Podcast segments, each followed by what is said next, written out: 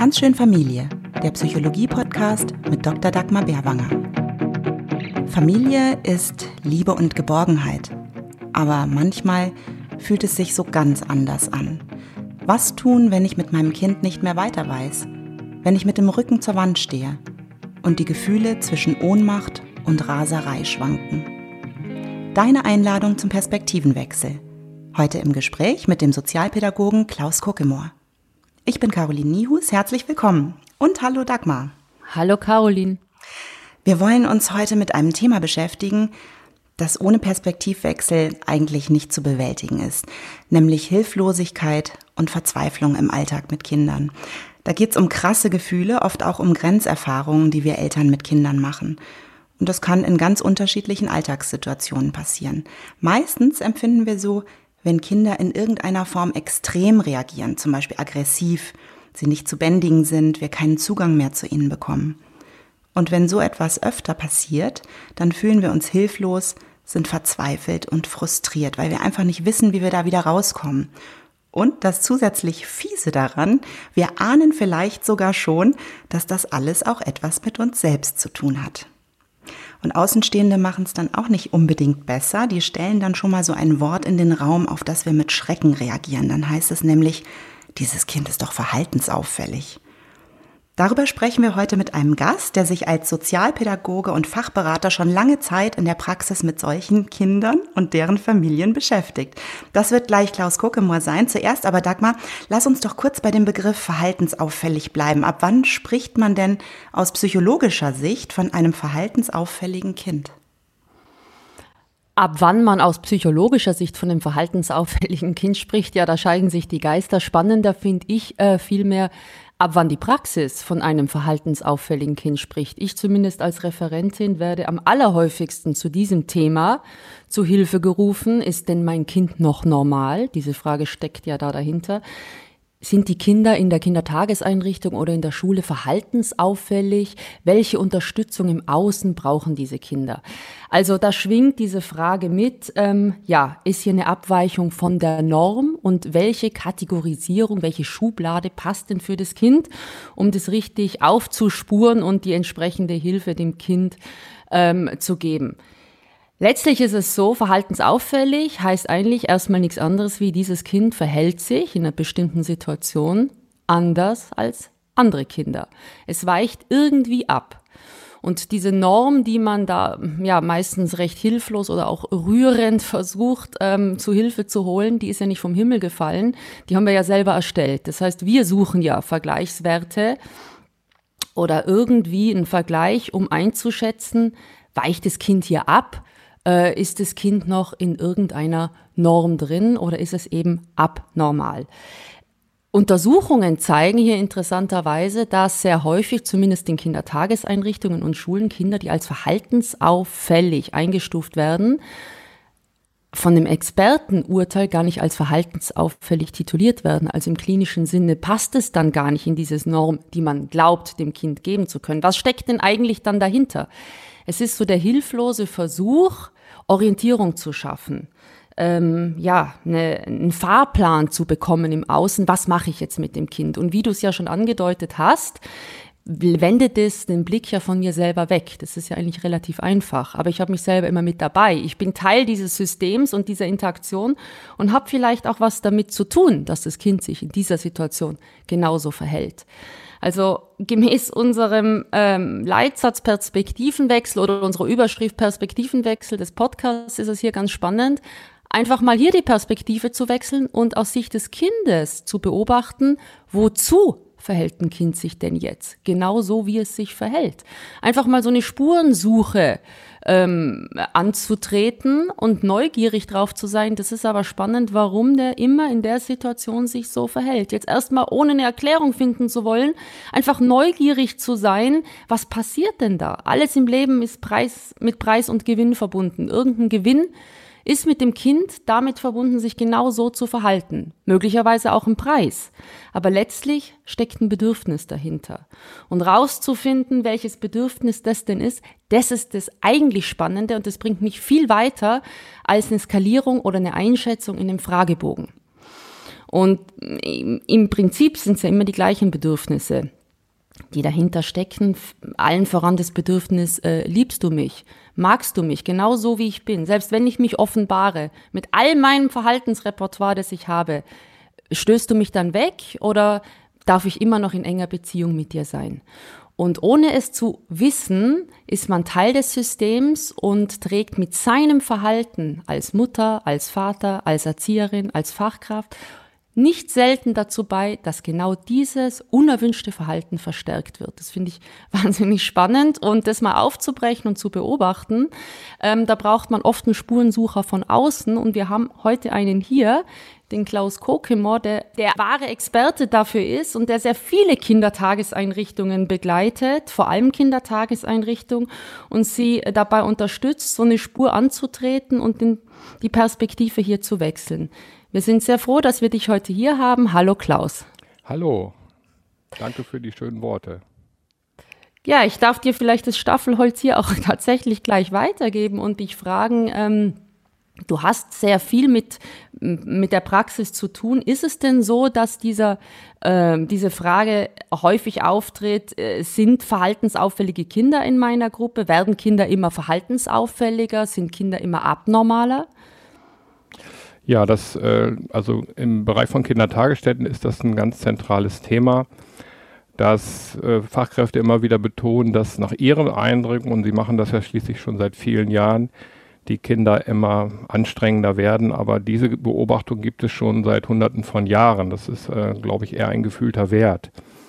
Und äh, ich kriege wöchentlich drei bis vier Anrufe von Kindertagesstätten, wo mir eben entsprechende Kinder beschrieben werden mit besonderen Verhaltensweisen, häufig Kinder mit aggressiven Verhaltensweisen, die eben kratzen, beißen, schlagen, spucken. Und das Interessante ist, äh, an dem Tag, wo ich die Kindertagesstätte dann aufsuche, und das beschreiben auch Kollegen von mir und Kolleginnen, also Fachberater, tritt das vorher von den Fachkräften beschriebene Verhalten in 90 Prozent der Fälle nicht auf. Und dann sind die Kolleginnen immer sehr enttäuscht, dass sie mir dieses schwierige Verhalten nicht zeigen konnten und ich komme nochmal wieder und es, die ganze Geschichte wiederholt sich. Und ich filme das alles und die gute Nachricht ist natürlich erstmal neben der Enttäuschung der Fachkräfte, dass das Kind uns ein Verhalten zeigen kann, was grundsätzlich in Ordnung ist. Dass es aber Momente in seinem Alltag gibt, wo es ein Verhalten zeigt, womit wir überfordert sind. Und jetzt müssen wir uns die Frage stellen, wer hat jetzt das Problem? Ist es das Kind oder ist es, sind wir es, die überfordert sind? Oder ist es der Rahmen, den wir zum Beispiel jetzt in vielen Familien haben über das Thema Homeoffice in Verbindung mit Homeschooling? Also wir haben im Moment diese Triage fast im Bereich von Kinder- und Jugendpsychiatrien, dass es mehr Anfragen gibt, als die äh, sozusagen bedienen können. Und das ist sicherlich ein Produkt der, dieser Situation. Äh, ich will das auch jetzt gar nicht kritisieren. Es ist im Moment gar nicht anders möglich, das unter Umständen so zu fahren. Aber viele Familien leiden gerade darunter und es gibt im Moment mehr verhaltensauffällige Kinder. Es gibt übrigens auch mit dem Eintritt in die Schule plötzlich mehr verhaltensauffällige Kinder, weil wir eine andere Norm anlegen. Und die meisten Beratungsanfragen, die ich habe, richten sich an Kinder zwischen dem fünften und sechsten Lebensjahr. Immer dann, wenn wir uns die Frage stellen, ist das Kind, so wie es ist, eigentlich geeignet für das nächste System. Also es bleibt eine Sache der Perspektive. Was ich jetzt spannend fand, ähm, ist deine Ausführung, dass du sagst, und die sind selber oft enttäuscht, dass sie dieses Verhalten jetzt gar nicht zeigen können. Da könnte man ja so eine Aufgabe ableiten. Jetzt bekommt ja mal äh, die Paradox interveniert, die Aufgabe, tut jetzt bitte mal alles dafür, dass dieses unerwünschte Verhalten möglichst stark zutage tritt. Ja, das machen wir manchmal auch. Ich frage dann, wann hat er denn das letzte Mal gehauen? Und dann sagen die Kolleginnen auch sowas wie ja letzte Woche. Dann sagt die andere Kollegin, im Moment letzte Woche war, die, war der doch gar nicht da. Daran merkt man schon, dass dieser Begriff immer eine Wirklichkeitskonstruktion ist, die auf der Ebene von Ängsten, die auch normal sind, und von Überforderung resultiert. Ne? Und das ist, die sprechen dann ja auch immer von dem Vorführeffekt, den es aber nicht gibt. Also wir haben, machen uns aus dem, aus dem Gefühl von Unsicherheit, Ohnmacht und Angst in Bezug auf das Kind, aber auch in Bezug auf unser eigenes Verhalten eine Wirklichkeitskonstruktion, die da nicht standhält. Und wenn ich dann wiederkomme und komme dann in den Morgenkreis, wo dieses Verhalten immer auftritt, ist es möglicherweise auch dann nicht so. Und die gute Nachricht ist nochmal, ich habe dann in meinem Video einen Film, was ein sehr positives Verhalten zeigt und häufig auch Fachkräfte, die auch ein sehr positives Verhalten zeigen. Also ich kann beiden helfen, sozusagen anhand ihrer eigenen Ressourcen zu zeigen, was musst du eigentlich tun, damit ihr gut miteinander klarkommt. Und den Bogen, den wir dann noch spannen können, weil die Eltern haben die gleiche Konstruktion im Kopf. Ich hatte neulich äh, eine Beratung von Eltern auch über Zoom wo es um ein Kind geht, was jeden Morgen weint in der Kita. Jeden Morgen. Und meine Kollegin ist zweimal hingewiesen und hat das Kind morgens gefilmt und es hat einmal geweint, aber nicht die ganze Zeit, so wie es hieß. Und wir haben diesen Eltern diesen Film gezeigt. Und die Eltern haben sich äh, die ganze Zeit begeistert diesen Film angeguckt, haben auf dem Sofa gesessen und haben gelacht, haben sich immer wieder angestupst und waren so berührt von ihrem Kind, dass das am nächsten Tag kein Thema mehr war weil die Bilder im Grunde genommen, die wir dann bekommen, unsere Wirklichkeitskonstruktion, unsere Sorgenbilder löschen. Und das ist die Qualität, die wir haben, wenn wir den Perspektivwechsel vornehmen. Das finde ich einen ganz interessanten Aspekt, auf die eigene Wirklichkeitskonstruktion zu achten. Wie kann man das denn ähm, zu sich nach Hause übertragen? Da gibt es ja auch viele Situationen im Alltag, von denen man das Gefühl hat, oder vielleicht auch nicht nur das Gefühl hat, sondern es wirklich so ist, jeden Morgen dies und jenes. Nie macht sie sich rechtzeitig fertig, bevor wir das Haus verlassen. Immer muss ich und so weiter. Wie könnte man das übertragen nach Hause und da nochmal hinterfragen, wie es wirklich ist? Genau, ich frage dann auch genau, ist es immer? Und dann sagen die im ersten Moment ja. Und dann frage ich nochmal, ist es wirklich immer oder gibt es Ausnahmen? Und dann sagen die Eltern ja. Äh, also manchmal spielt er dann in seinem Kinderzimmer mit Lego und wenn er das dann macht, dann ist es auch ganz ruhig und dann kann ich auch meinen Sachen nachgehen. Und ich nutze diesen Moment immer und sage den Eltern, ich mache ihnen einen anderen Vorschlag.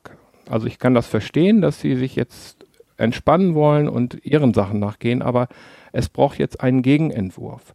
Wir neigen dazu, wenn Kinder sich positiv verhalten, uns zurückzuziehen und unsere Sachen zu tun. Aber gerade bei Kindern mit herausforderndem Verhalten, die sehr häufig damit konfrontiert werden, mit Nein, mit Stopp, lass das, komm, mach jetzt das, ist es wichtig, dass sie uns als Eltern auch in einem anderen Rahmen erleben. Und zwar in dem Rahmen, wo sie sich selber so ausdrücken, wie sie sind. Und äh, ich schlage den Eltern dann vor, dass dann, wenn das Kind im Kinderzimmer spielt, sie sich eine Karaffe Wasser nehmen sollen, halben Liter oder dreiviertel Liter, also eine Glaskaraffe möglichst, und ein Glas und damit zum Kind gehen. Und sich dann auf dem Fußboden am besten oder auf einen kleinen Stuhl zu dem Kind zu setzen. Und die Aufgabe, die sie dann haben, ist nur, das Wasser auszutrinken. Und das in kleinen Schlucken. Die Eltern. Die Eltern, mhm. genau. Und Eltern, die das machen und die das beschreiben, sagen, es ist interessant. Erstmal komme ich selber zur Ruhe, weil meine Aufgabe, die du mir gegeben hast, ist ja nur zu trinken und nicht mehr. Und was dann aber passiert ist, dass das Kind sich natürlich fragt, was machst du da? Und ich kann dann sagen, ich interessiere mich für das, was du tust. Und daraus entsteht dann ein Kontakt. Und ich glaube, das ist ein, ein ganz wichtiger Punkt, dass das Kind spüren muss, ich interessiere mich für dich. Ich interessiere mich für das, was du tust, jenseits, auch jenseits des Verhaltens, was so anstrengend ist, weil an diesen anstrengenden Momenten, da können wir in der Situation, ich sage da nachher noch was dazu, was wir dann tun können, aber häufig erstmal keine Lösung finden, sondern wir brauchen ein, eine Gegenbewegung. Die Gegenbewegung heißt es, ich setze mich zu dir in Beziehung in den Momenten, wo du ein Verhalten zeigst, womit ich einverstanden bin damit das Kind die Chance hat, sich auch anders zu präsentieren. Das heißt, indem ich das System äh, verstöre, ändere ich die eingefahrenen Interaktionswege und mache einfach mal möglich, dass Dinge mal anders ablaufen und wir nicht so ein eingespieltes Team sind. Das ist ja, irgendwann wird man ja perfekt. Kind äh, schlagt was zusammen, Mutter schreit, Kind schlagt noch mehr zusammen, Mutter schreit noch lauter. Man wird immer perfekter. Jetzt habe ich die Freiheit, da rauszugehen und zu sagen, ich mache was anderes. Und wenn es nur ist, ich trinke eine ähm, Karaffe Wasser oder ich such mir diese Freiheit zwischen Reiz und Reaktion, die Zeit ein bisschen zu dehnen, dreimal durchzuschnaufen, anderen Körpertonus zu bekommen oder was auch immer. Und daraus kann vielleicht wieder was entstehen, was sowas ist wie Interesse und Neugierde am Kind. Denn das ist meine Beobachtung, dass das häufig verloren geht. Man weiß dann eigentlich gar nicht mehr, womit beschäftigt sich mein Kind gerade? Wie erklärt es sich die Welt? Was sind gerade die Fragen? Was macht ihm Spaß? Was macht ihm Angst? Ähm, ähm, worüber kann es lachen? Und so weiter und so fort. Und das finde ich so traurig, dass dieses Interesse am Kind eigentlich weg ist und man nur noch in der Reaktion drin ist. Ja. Genau, das Kind bringt durch dieses Spiel sein inneres Bewegtsein zum Ausdruck. Das kann ich in Kindertagesstätten täglich beobachten, dass das kindliche Spiel, das symbolische Spiel immer eine Form des Kindes ist, wie eine Art Tagebuch, sein inneres Bewegtsein auszudrücken. Und es ist ein Genuss, es ist eine, ein, Stück Seelenbalsam, wenn es merkt, meine Eltern nehmen genau an diesem, was ich jetzt ausdrücke, Anteil. Wenn wir in dem anderen Fokus bleiben, sicherlich sind, ist es wichtig, dass wir Kindern auch Grenzen setzen und das Stopp sagen. Wenn wir aber über dieses von uns von einem Nein zum nächsten hangeln, dann kommen wir in einen Fokus von Hoffnungslosigkeit. Und dann entwickeln sich auch irgendwann Feindseligkeiten zwischen Eltern und Kindern. Um, um da auszusteigen, müssen wir bei Kindern, die uns herausfordern, eben genau dann zu den Kindern gehen, wenn sie uns nicht herausfordern und uns da zeigen. andere Kinder, die äh, uns nicht herausfordern, die sind froh, wenn sie auch mal in Ruhe spielen können. Es soll jetzt nicht heißen, dass wir immer, denn wenn das Kind spielt, dahin gehen. Darum geht es nicht. Aber das Kind mit herausfordernden Verhalten braucht im Grunde genommen diese Gegenbewegung. Unsere Präsenz, es geht ganz viel um unsere Präsenz, die geht nämlich verloren, wenn wir ganz viel in der Aggression sind, in der sind wir häufig, wenn wir genervt sind, wenn wir Grenzen setzen oder wenn wir ganz viel in dem sind, alles durchgehen zu lassen, wirklich alles, dann verschwinden wir. Wir sind für das Kind nicht mehr präsent. Und das Kind braucht, um Grenzen zu verstehen und Werte, auch gesellschaftliche Werte auch realisieren zu können, braucht es den stabilen Erwachsenen, der als Vorbild fungiert. Und das ist die äh, beste Orientierung, die wir einem Kind geben können, ja.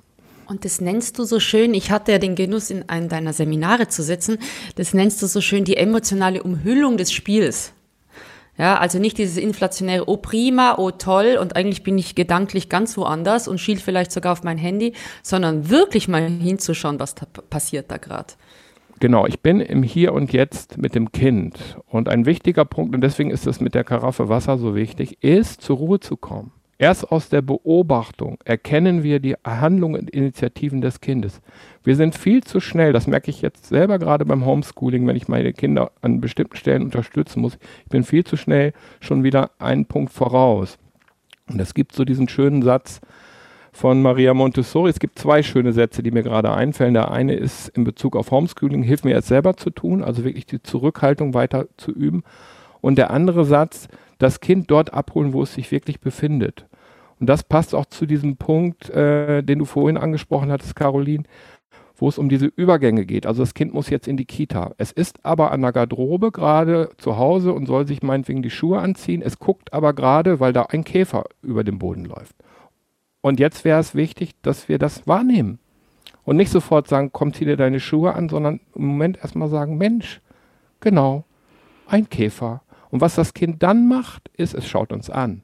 Und wenn wir dann sagen, ja, und jetzt zieh dir deine Schuhe an, dann sind wir schon in einem, in einer Beziehung, wir sind schon miteinander verbunden. Ja, also ich muss ehrlich sagen, Klaus, ich fühle mich äh, von A bis Z derart ertappt bei diesen Beispielen, die du jetzt gebracht hast, dass es mich wirklich ganz fertig macht gerade. Es hat ja auch damit zu tun, dass man seine eigene Erwartungshaltung komplett überdenken muss. Nicht nur sein, sein Wirklichkeitskonstrukt, das hatten wir jetzt mal so als ersten Schritt äh, festgehalten, ähm, wann passiert das wirklich immer, was, was, ähm, womit ich ein Problem habe, sondern auch, was ist eigentlich meine Erwartungshaltung? Die hat ja so viel mit Zielen zu tun, die wir äh, uns stecken oder die wir uns für das Kind stecken. Ähm, und eigentlich ist es ja total schön, was du sagst und entspannend für diese Erwartungshaltung, ähm, den Fokus auf die Achtsamkeit zu legen, dieses wirklich in dem Moment da zu sein, präsent zu sein, wie du gesagt hast, dass das eigentlich mal die Erwartung Nummer eins sein darf, die man an sich selber stellt, dass ich für mein Kind einfach in den Momenten ganz bewusst da bin. Aber das funktioniert im Alltag so oft nicht, weil man ja selber nicht aus dem Rahmen fallen möchte. Man hat ja selber auch einen Rahmen für sich, nach dem man funktionieren muss, möchte, wie auch immer. Und auch den gilt es ja dann zu hinterfragen. Wo bin ich denn eigentlich die ganze Zeit gehetzt und übertrage das dann entsprechend auf die Situation in der Beziehung mit meinem Kind? Ja, wir sind häufig äh, gehetzt darin, dass wir wollen, dass unser Kind ähm, ein tolles Leben hat.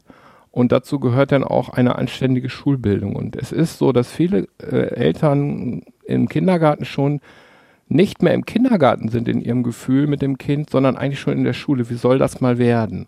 Und das ist ein Stück, wo wir unseren eigenen Anspruch manchmal eben korrigieren müssen müssen. Hey, ich bleib erstmal da, wo du gerade bist. Sonst fallen wir aus dem Rahmen.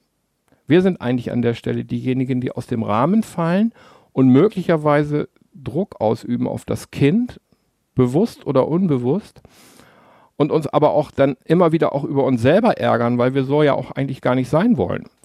Und deswegen ist es so wichtig, uns darüber klar zu werden, äh, dass wir, äh, dass dieses Hier und Jetzt so bedeutsam ist. Wenn die Kinder auf die Welt kommen, dann gibt es die intuitive Elternschaft. Das heißt, wir werden in eine Situation katapultiert, wo es nur dieses Wesen gibt. Zumindest ist das eine Zeit lang so. Ich weiß noch, als meine älteste Tochter geboren wird, bin ich in den Supermarkt gegangen. Also das war eine Hausgeburt und ich bin zwei Stunden später in den Supermarkt, um Brötchen zu holen. Und ich habe mir, mir die Frage gestellt, warum gratuliert mir keiner? Weil ich davon ausgegangen bin, alle müssen das doch wissen. Ich war so geflasht von diesem Lebensgefühl. Und das ist genau das, was uns dann in diese Hier- und Jetzt-Situation zu diesem Wesen katapultiert. Und natürlich können wir so nicht weiterleben. Es, braucht ein Stück wieder äh, Realisierung, dass es was anderes auch gibt. Aber es ist wichtig, dass wir immer auch ein Stück bei diesem Kind bleiben, in unserer Aufmerksamkeit für das, was du bist. Weil ein Kind vom morgens aufstehen, bis es in der Kita ist oder in der Schule, kriegt schon von den Eltern 15 Botschaften, was es jetzt tun soll und was es jetzt tun soll. Es gibt also immer eine Anforderung. Wenn das mit uns jemand machen würde, mit uns Erwachsenen, komm, steh auf, hast du dir schon die Zähne geputzt, ist also da würden wir uns, würden sagen, lass mich zufrieden. Aber mit Kindern machen wir das und wir wundern uns dann, dass Kinder dann irgendwann ausflippen. Und deswegen brauchen Kinder diesen Raum, wo sie sich ausdrücken können.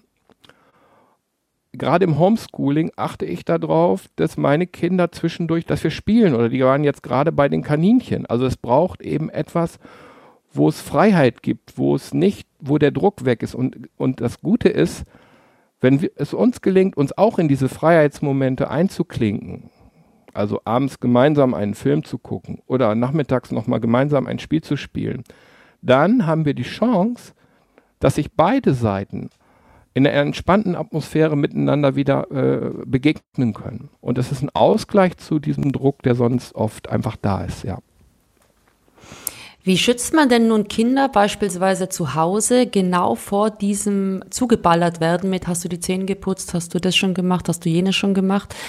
Da gibt es erstens die Möglichkeit, sich selber zurückzupfeifen. Das funktioniert jetzt im Alltag nicht so gut. Gibt es Möglichkeiten, das Kind dann zu stärken, klar seine Grenzen zu kommunizieren, auf ruhige Art und Weise, zu sagen, das ist mir jetzt zu viel Stopp. Ich meine, so läuft es natürlich nicht ab, aber dass das nicht erst eskalierend ist, indem das Kind was an die Wand haut, sondern genau dieses Bedürfnis nach Ruhe schon fünf Schritte vorher kommuniziert wird? Also ich halte sehr viel dazu von das Kind mit sozusagen ähm, logischen Konsequenzen zu konfrontieren. Also wenn die ganz klein sind, geht das nicht. Und aber so ab drei, vier, fünf Jahre kann man schon äh, die Kinder einfach mit ihrer, mit der Wirklichkeit konfrontieren. Und äh, beim Zähneputzen äh, natürlich ist es da wichtig, das Kind immer wieder darauf hinzuweisen und nicht irgendwann äh, zu warten, bis man Karies bekommt. Das ist vielleicht kein gutes Beispiel, aber der Klassiker ist ja, äh, das Kind muss morgens zur Schule und äh, nun geh endlich und hast du deine Brote, hast du das, hast du dieses, hast du jenes.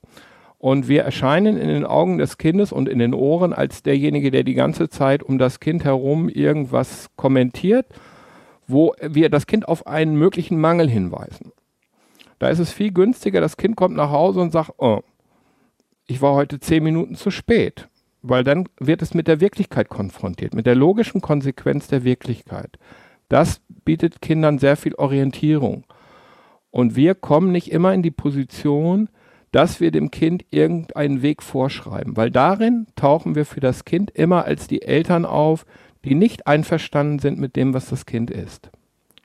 Also davon halte ich sehr viel und manche Kinder äh, sind damit aber überfordert. Also wenn sie ganz klein sind, und es gibt auch chaotische Kinder, die ganz große Schwierigkeiten haben in der Selbstorganisation, die brauchen da vielleicht etwas mehr Unterstützung. Aber vom Grundsatz her ist es wirklich wichtig, die Kinder auch ein Stück loszulassen an der Stelle und sie ihre eigenen Erfahrungen machen zu lassen. Also Hausaufgaben zum Beispiel finde ich wichtig, dass die Lehrer, die damit konfrontieren, dass die nicht gemacht sind, beispielsweise. Genau, das als eine Möglichkeit und als die andere, äh, dem Kind überhaupt mal die Möglichkeit zu geben, den erst, die erste Anweisung mal auszuführen, bevor sie mit der zweiten, dritten bis zur siebten Anweisung schon wieder überschrieben wird. Ich glaube, genau. da macht ein Kind einfach zu. Also da muss ich mich an der eigenen Nase packen. Meine Kinder sagen auch zu mir, ja, jetzt lass mich halt erstmal die Zent fertig putzen, bevor ich das nächste mache. Ich bin doch schon dabei. Was soll ich, also dieses, das, das, das, das, das.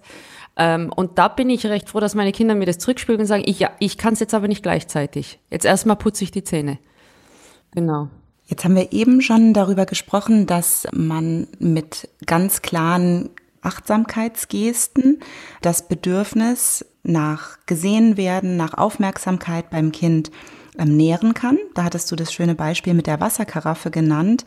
Das zahlt ja vielleicht auch irgendwo dann eben auf dieses Beziehungskonto ein und kann dann vielleicht in anderen Situationen dem Kind ein besseres Grundgefühl geben. Auf der anderen Seite gibt's ja Momente, wo es dann wirklich droht zu eskalieren. Wie kann man denn in solchen Momenten reagieren? Genau, es gibt für mich ähm, so drei Ebenen, wie wir so einem schwierigen Verhalten mit dem Kind begegnen können. Das eine hatte ich schon beschrieben, eben das ist so die grundsätzlich eben auf diese präventive Ebene zu gehen, möglichst viel Situationen zu erzeugen, wo wir mit dem Kind auch Freude haben und wo wir das Kind in seinem Handeln begleiten. Eine zweite Ebene, zu der ich nachher noch zu sprech auf sprechen kommen möchte, ist so eher so, dass wir uns Unterstützung holen. Und diese dritte Ebene ist ganz konkret, wie gehe ich denn jetzt mit einer Situation um, wo mein Kind meinetwegen etwas zerdeppert oder schreit oder ähm, mich schlägt zum Beispiel. Und, und ähm, da habe ich vor einem halben Jahr etwa mit einer Kollegin von mir, wir haben uns drei Filme angeguckt, wo wir eben Fachkräfte äh, beobachtet haben in der Kindertagesstätte, die Kinder sozusagen in Konflikten begleitet haben. Und was, und alle drei Konflikte haben sehr schnell sozusagen den Aspekt gehabt, dass wir das Gefühl haben, sie haben zu einem Zustand der Zufriedenheit geführt bei allen Beteiligten, also sehr deeskalierend. Und äh, was uns da aufgefallen ist, ist, dass alle Kolleginnen das Gleiche gemacht haben an vielen Stellen. Und zwar sind erstmal alle auf die gleiche Ebene des Kindes gegangen. Da müssen wir unterscheiden zwischen ähm, Jugendlichen und kleinen Kindern. Bei kleinen Kindern heißt das auch wirklich auf die körperlich gleiche Ebene gegangen alle haben das Kind nicht dazu aufgefordert, Augenkontakt aufzunehmen, was wir häufig machen. Schau mich an, wenn ich mit dir spreche. Ne? Das ist beschämend. So. Dem Kind dann nochmal zu erklären, was es alles jetzt äh, falsch gemacht hat, ist auch beschämend, es ist moralisierend. Die Fachkräfte haben die gleiche Blickrichtung eingenommen wie das Kind, meinetwegen auf die zerdepperte Vase. Die Fachkräfte haben alle eine Hand auf dem Rücken, auf der Schulter oder auf dem Oberschenkel bei dem Kind gehabt, also neben der körperlichen Ebene auch Körperkontakt. Sie haben alle drei sofort eine Lösung angeboten, haben also darauf hingewiesen, dass das nicht in Ordnung ist, aber wir finden eine Lösung. Und in diesem Satz kam sofort das Wort wir vor. Also du machst Mist? Nein, wir finden eine Lösung. Also es fand sofort wieder eine Art Zusammenschluss statt. Und diese Faktoren sind äh, einfach total wichtig, dass äh, wir relativ schnell wieder wegkommen von diesem Fehlverhalten. Also wenn wir beim Schwarzfahren erwischt werden in der Straßenbahn, dann werden wir nicht zum Blickkontakt aufgefordert und wir, uns wird auch keine Moralpredigt darüber gehalten, was wir falsch gemacht haben. Weil das können sich die Kontrolleure gar nicht leisten, weil sie würden regelmäßig Ärger kriegen mit denen, die erwischt wurden. So, deswegen arbeiten sie deeskalierend. Sie wollen von uns nur den Personalausweis. Und es reicht dem Kind zu sagen, nein, das nicht und mehr nicht. Und das gilt auch für den Jugendlichen. Wenn wir dem Jugendlichen sagen, womit wir nicht einverstanden sind, dann weiß der das auch. Der ist ja nicht blöd. Wir brauchen dem keine lange Predigt darüber halten, warum das doof war, was er gemacht hat. Das ist alles überflüssig. Sondern wir sollten sehr schnell zu einer Lösung kommen, beziehungsweise bei dem Jugendlichen ist die gleiche Ebene, ihn wieder mit der logischen Konsequenz zu konfrontieren. Also wenn ich etwas zerstöre, du weißt ja, ich weiß noch, mein Vater hat mir mal gesagt, als ich was kaputt gemacht habe zu Hause, was sehr teuer war, er hat nur gesagt, du hast doch selber Geld. Und mich hat das beeindruckt. Wo ich dachte, ja, hat er recht. Ich gehe in die Selbstverantwortung und ich muss das jetzt bezahlen und damit, aber es war nicht moralisierend. Und ich glaube, dieses, was uns dann einholt, ist, dass wir denken, wir haben ein sch schwieriges Kind, wir haben ein schlechtes Kind. Oh, was habe ich damit zu tun auch noch? Also diese eigenen Schuldgefühle. Und dann gehen wir in so eine Moralisierung, die die Situation aber immer in die Eskalation treibt.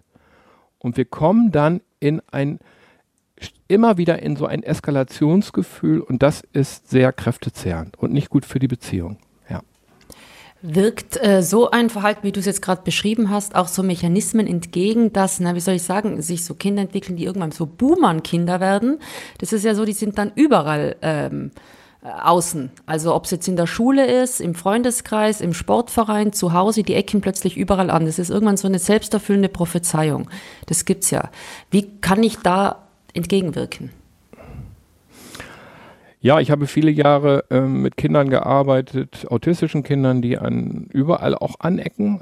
Im Schulsystem, im Sportverein gehen die erst gar nicht rein. Und ähm, was immer sehr hilfreich war, dass wir uns als Gemeinschaft äh, verstanden haben. Also diese Menschen, die damit konfrontiert wurden, wo das Kind auftritt, Lehrer oder Erzieherin, Kindertagesstätten oder derjenige im Sportverein oder die Ergotherapeutin, wir begreifen uns als ein, eine Gemeinschaft oder ein Team rund um dieses Kind. Es gibt ja diesen schönen Satz, ein Kind braucht ein ganzes Dorf, um sich entwickeln zu können. Vielleicht würde ich sagen, ist das dieses Dorf, weil das gibt es ja in, so, äh, in der Form häufig nicht mehr. Selbst auf den Dörfern gibt es dieses Dorf nicht mehr, weil es sehr viel um Individualisierung geht. Und was ich eingeführt habe in meiner Beratung ist ein runden Tisch, wo wir uns dann zusammengesetzt haben und dann ist es ganz wichtig, dass wir uns zunächst alle mit dem Leid verbünden. Das heißt, wir sprechen darüber, wo, woran wir im Kontakt mit dem Kind alle leiden.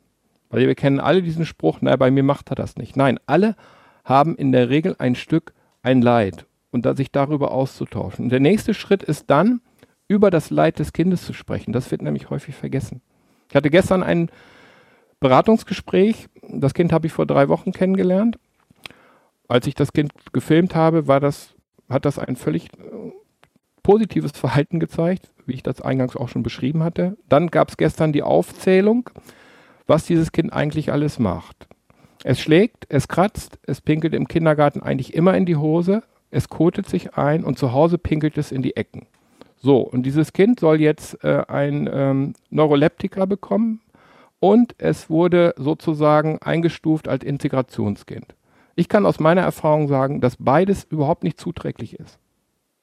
Sondern die Lebenssituation. Das Kind lebt nicht bei seinen Eltern, weil seine Mutter psychisch krank ist, sondern lebt bei einer Pflegefamilie und es gibt einen Konflikt zwischen diesen, seinen leiblichen Eltern und der Pflegemutter. Und dieser Konflikt, der wird sehr offen vor dem Kind ausgetragen.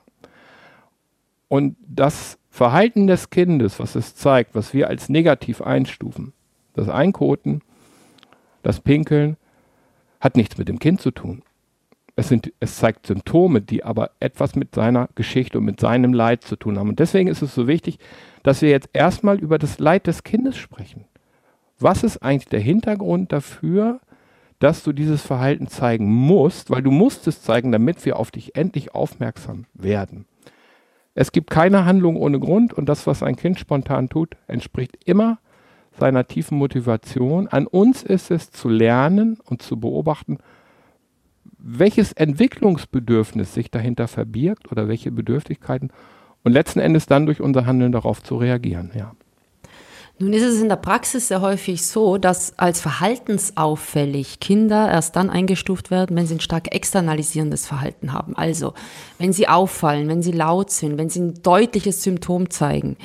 Es gibt aber genauso häufig internalisierende Verhaltensauffälligkeiten, also Kinder, die sehr ruhig sind, die sehr zurückgezogen sind, die ähm, fallen komplett durch den Rost, die fallen zum Beispiel in der Kita, in der Schule gar nicht auf, aber auch häufig zu Hause werden die nicht als verhaltensauffällig eingestuft, die ist einfach nur ruhig. Was ist deine Erfahrung mit dieser Form von Auffälligkeit?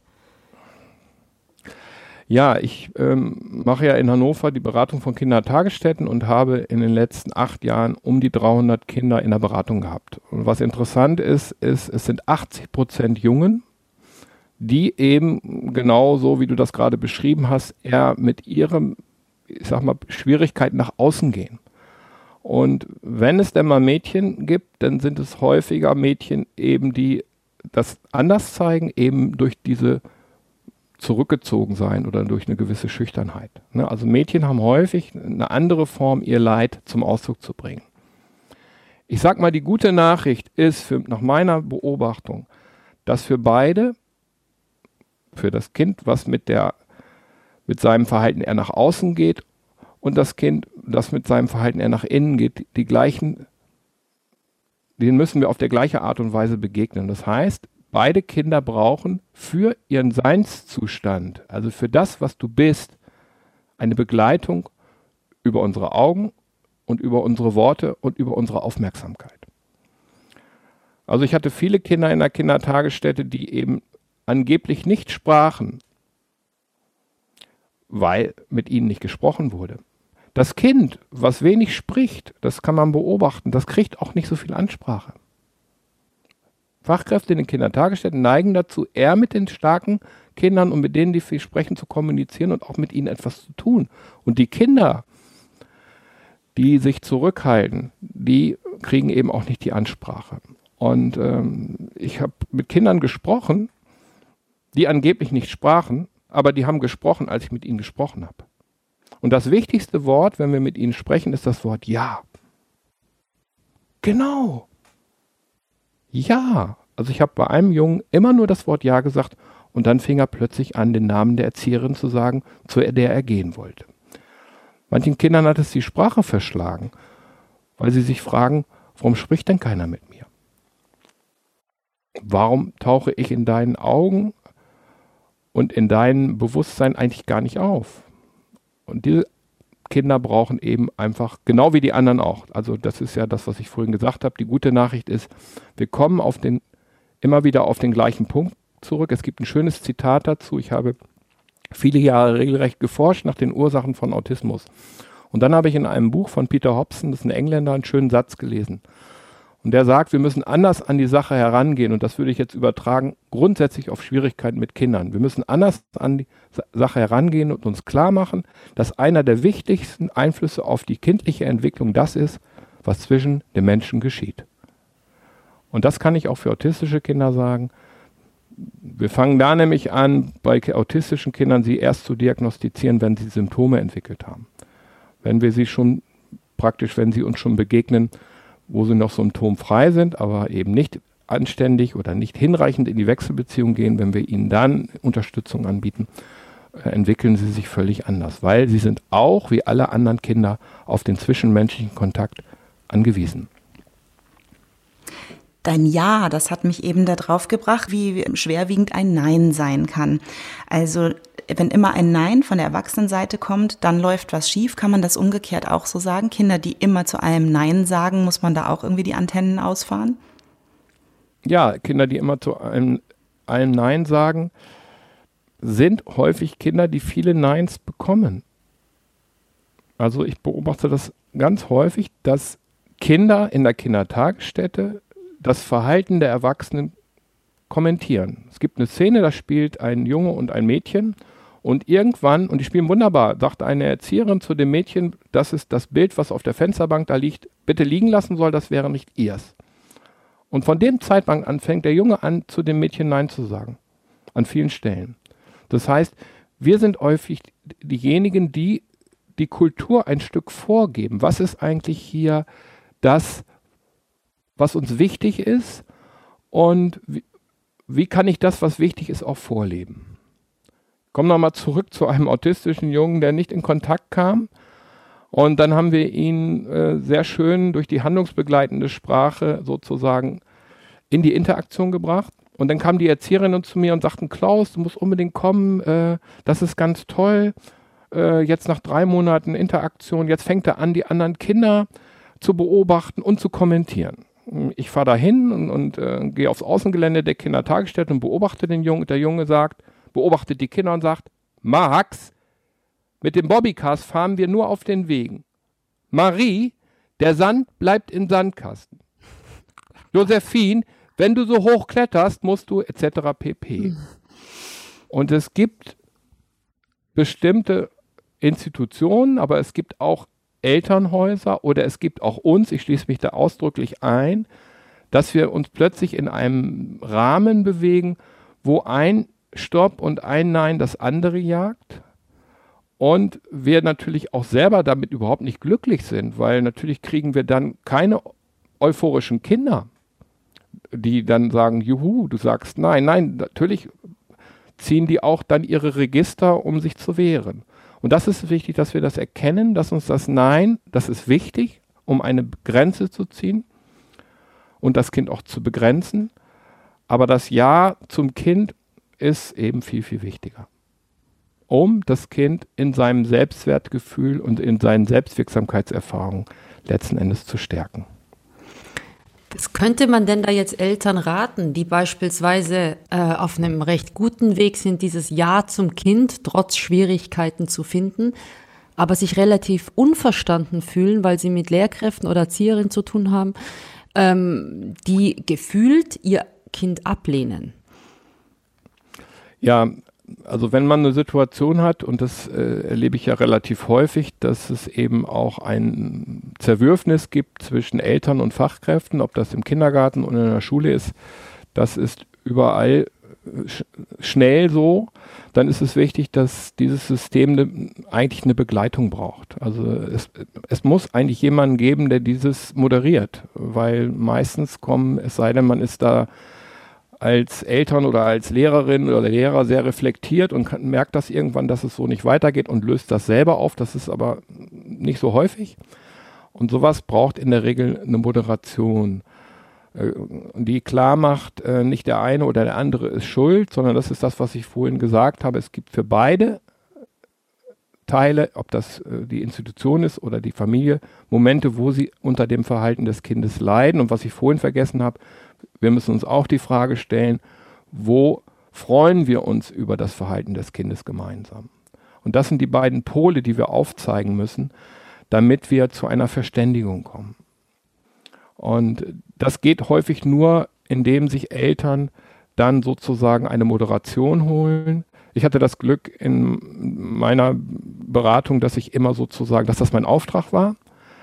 Und es gibt aber eben, manchmal sind Schulsozialarbeiter, es kann auch eine, manchmal auch eine Ergotherapeutin sein, die eine Familie hat, oder auch eine Sprachtherapeutin, die dann sagt, okay, ich übernehme die Moderation.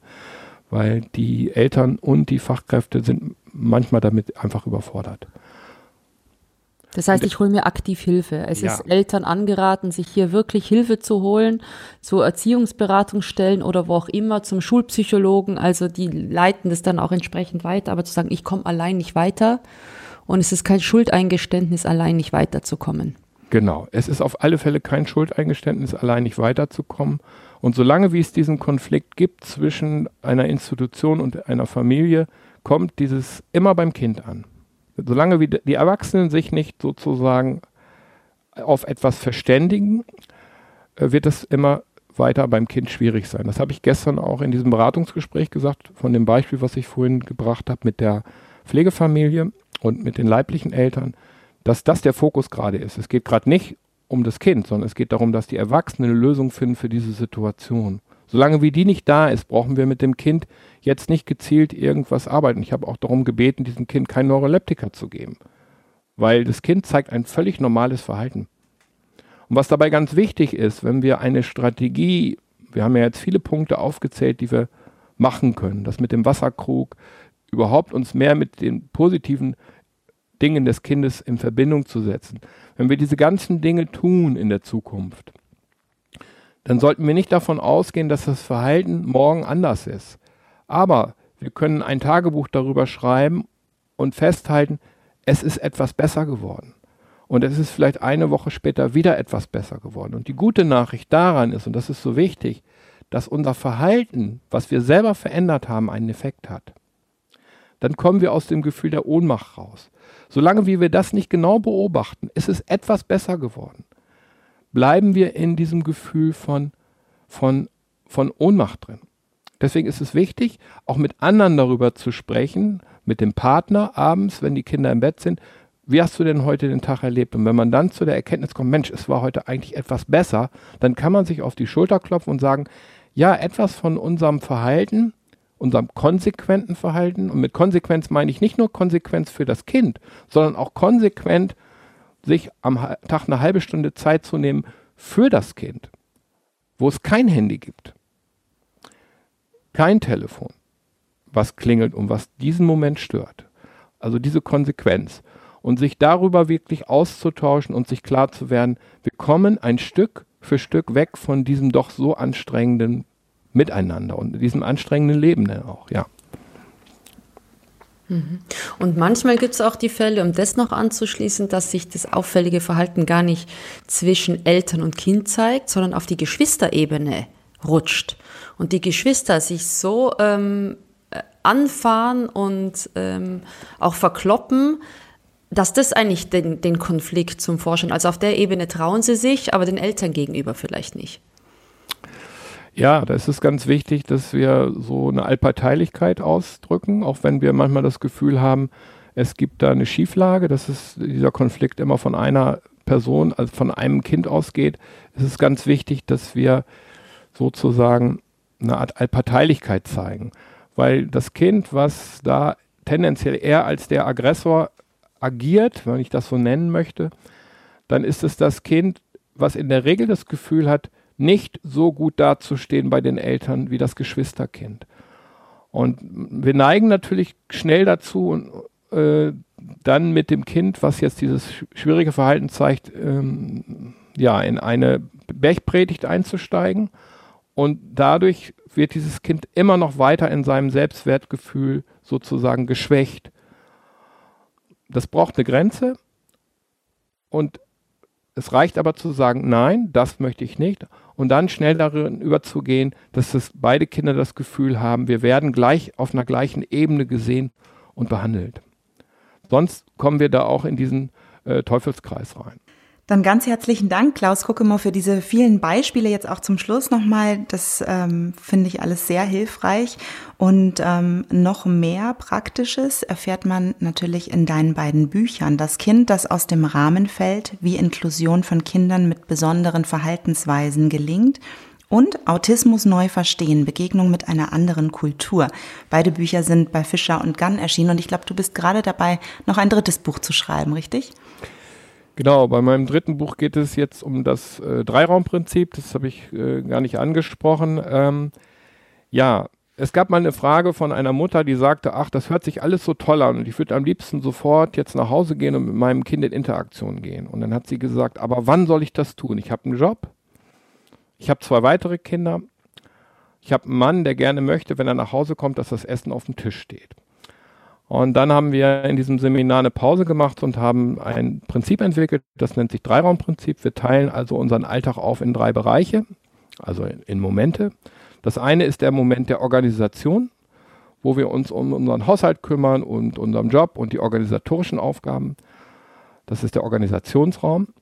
Dann gibt es den Regenerationsraum, wo wir alle mal Pause machen, und dann gibt es den Begleitungsraum. Der Begleitungsraum ist der, wie mit dem Wasserkrug, der Raum, wo ich mich im Grunde genommen nur meinem Kind widme. Diesen Begleitungsraum kann es aber auch geben, indem ich mein Kind beim Homeschooling begleite. Es geht nur darum, welche Haltung ich dazu einnehme. Wenn ich dann in, dieser, in die Druckhaltung komme, bin ich nicht mehr in der Begleitung. Wenn ich aber in der Beobachtung bleibe und gebe dem Kind so viel Unterstützung, dass es die Sachen selber lösen kann, bin ich wieder im Begleitungsraum. Und mit diesen drei Begriffen, Regenerationsraum, Begleitungsraum und Leitungsraum, spielt dieses Buch und soll uns ein Stück entlasten, äh, immer in diesem Multitasking-Bereich uns zu bewegen, weil wir sind nicht multitaskingfähig. Das haben Studien erwiesen. Dann erfüllen wir eine bestimmte Aufgabe nicht mehr hinreichend. Und in diesem äh, Fokus sind wir nicht zuletzt auch heute durch das Handy, sind viele Eltern mit ihrer Aufmerksamkeit nicht mehr bei den Kindern. Und die Kinder spüren das. Und wir werden das irgendwann in der Gesellschaft auch ähm, spüren, dass da was äh, fehlt. Und deswegen ist es so wichtig, dass wir uns darüber klar werden, wo befinde ich mich eigentlich gerade. Mhm. Das eigene Unzulänglichkeitsgefühl wächst ja dadurch auch. Also man spürt es ja dann selbst genauso. Ja. Ah. Gut, erwarten wir mit Spannung dieses dritte Buch von dir. Ganz, ganz herzlichen Dank, Klaus Kokemoor. Ja, ich danke auch für eure Fragen. Danke. Herzlichen Dank, ja. Dagmar, ehrlich gesagt, ich hätte noch äh, wirklich 100 Fragen gehabt an Klaus Kuckemoor. Also ich habe mich so oft ertappt gefühlt. Wie ging es dir denn damit? Muss, gib's zu. Ist es auch manchmal bei dir so oder oder? Natürlich, absolut. Äh, vor allem, dass Dinge so einfach sind. Ja, Kinder, die häufig Nein sagen, hören einfach auch viele Neins tagsüber. Ja, Danke dafür, äh, kommt mir sehr bekannt vor.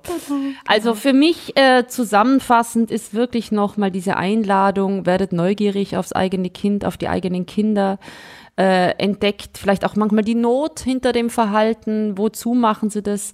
Sicherlich nicht nur, um uns zu ärgern, sondern sie wollen damit was sagen und dieses Verhalten zu entschlüsseln und damit aus dieser Ohnmacht, aus der eigenen rauszukommen, das ist doch ein schöner Vorsatz. Mhm. Und ich glaube, wir hatten auch einen schönen Podcast dazu. Kannst du dich erinnern? Ja, du meinst den Achtsamkeitspodcast, oder? Ganz über genau. die Folge über die Achtsamkeit mit Linhard Valentin. Das ist Folge 17 gewesen. Also, liebe Zuhörerinnen und Hörer, da nochmal reinzuhören, das lohnt sich auf jeden Fall. Das passt sehr gut dazu jetzt. Ja. Genau.